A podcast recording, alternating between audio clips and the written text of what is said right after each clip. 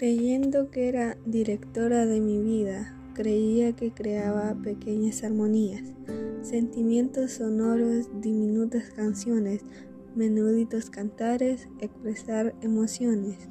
Oyendo el piano, mi vida pasaba. El sentimiento del piano, mi vida pesada.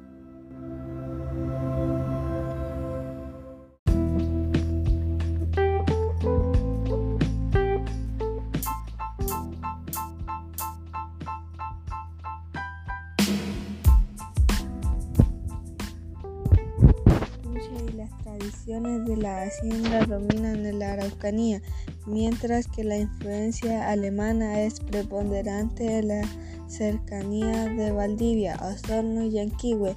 Por otro lado, en el archipiélago de Chiloé se generó una cultura con su propia mitología, originada por el sincretismo de las creencias indígenas y españolas. La zona austral ha generado una identidad propia influida por los inmigrantes tanto de Chiloé y del centro del país como la ex Yugoslavia y la cultura de los gauchos y que en Magallanes se caracteriza por un marcado regionalismo. Algunos instrumentos en la zona sur, Ravel, un pequeño violín con algunas variantes y se confecciona en la zona con, con madera de alerce y avellana. Tiene tres cuerdas y para tocarlo se coloca apoyado en la rodilla izquierda y descansando sobre el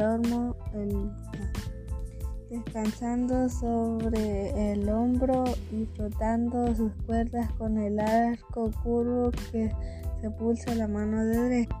El acordeón se puede calificar como instrumento folclórico por la transculturación. Su origen no se encuentra en el folclore, sino en Europa, como producto de la sociedad contemporánea. Trutruca.